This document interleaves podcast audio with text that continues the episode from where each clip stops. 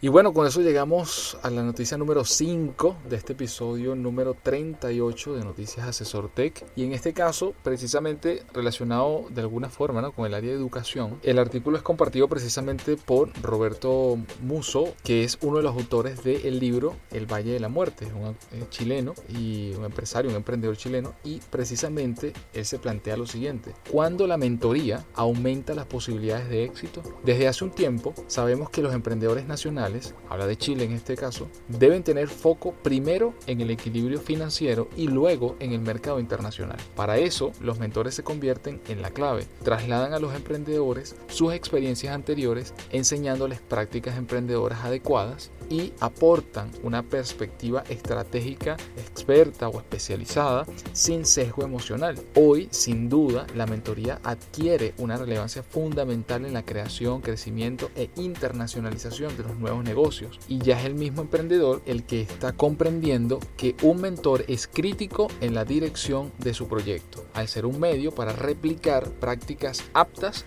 desde otras experiencias. También el concepto de mentoría se ha ido precisando y si antes era muy general, cualquier consejo que alguien con un poco más de experiencia pudiera proveer, hoy podemos distinguir entre tipos de mentores. Están los mentores generales, capaces de conducir y acompañar el emprendimiento durante todo su viaje, y los mentores más específicos y funcionales, capaces de guiar un tema particular, como por ejemplo marketing, producción, etc. También se han ido especificando las características que requiere un mentor. Mientras se espera que un mentor general haya tenido éxito en su emprendimiento, un mentor funcional, en tanto, solo necesita ser especialista en su área. Pero lo anterior no basta para determinar el éxito en una mentoría, como tampoco la mentoría es igual a éxito siempre. La mentoría aumenta las probabilidades de éxito, pero de ninguna forma las asegura. La primera dificultad con que nos topamos, comenta Roberto, es que el éxito en un emprendimiento ni siquiera está definido. Cada emprendedor define el éxito de forma diferente. Él comenta que ha llegado a una definición que tiene que ver con tres parámetros objetivos. El primero es el nivel de ventas en un tiempo específico. El segundo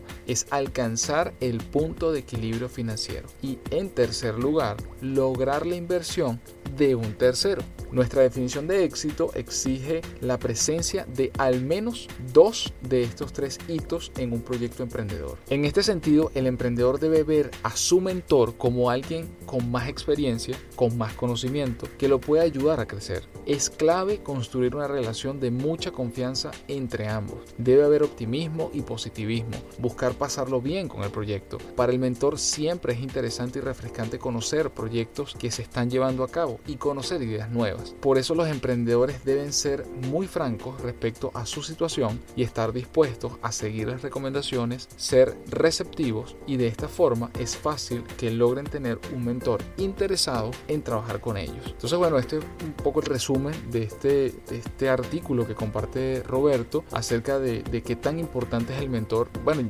digamos hoy por hoy, pero ya yo, yo siento que desde hace unos años, ¿no? Para los emprendedores, porque es como ese guía, como, como ese, entre comillas, más maestro sabio que uno lo tiene allí, tú dices, oye, puedes hacerle consultas, puedes contrastar tu opinión, puedes contrastar soluciones y buscar un poco de guía y de ejemplos y de soluciones que quizás tú no estás viendo y que él desde afuera, sin una conexión emocional directa con el proyecto, cosa que todo emprendedor con su idea sí tiene, inevitablemente, puede dar soluciones o puede dar salidas a situaciones particulares. Y ya sea acompañarte en todo el proceso o ayudarte en una función particular. Entonces es muy importante entender que eso, aún teniendo ese nivel de, de, importancia para el desarrollo del emprendimiento de forma exitosa, obviamente no te garantiza el éxito. Puedes tener al mejor mentor que tú puedas imaginar, pero eso no quiere decir que tu idea vaya a tener éxito y que pasado mañana, bueno, vayas a facturar millones de dólares. O sea, una cosa no tiene que ver con la otra. Lo que sí no es menos cierto es que mientras mejor sea esa conexión con él o los mentores, tus probabilidades probablemente te aumenten, o sea, sean tiendan hacia, hacia resultados exitosos hacer resultados positivos. Entonces, bueno, si tienes, si estás en ese proceso de buscar un mentor, importante tomar en cuenta esto. Y si ya tienes uno, entonces valida qué tal es esa relación y qué tipo de mentor es. Claro, siempre es importante contar con o sea, gente que tenga más experiencia y, y, de repente se ha dado los golpes que, que, uno no quisiera darte para,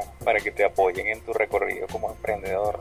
Eso es súper importante, no pensar que lo sabes todo. Exactamente. Sí, bueno, incluso Roberto en el artículo comenta que una de las, digamos, de las iniciativas o del, del motivo que él tiene para ser mentor es precisamente evitar que, que, que pasen por los mismos problemas que él tuvo. Entonces, claro. decirle, mira, no, no te metas por acá, precisamente por esto que yo pasé. Entonces, mira, vamos a buscar otro camino, vamos a buscar otra solución, porque por ahí las cosas no, no, no van a salir como estás pensando que van a salir por estas razones. Entonces, eso siempre es muy valioso y muy importante.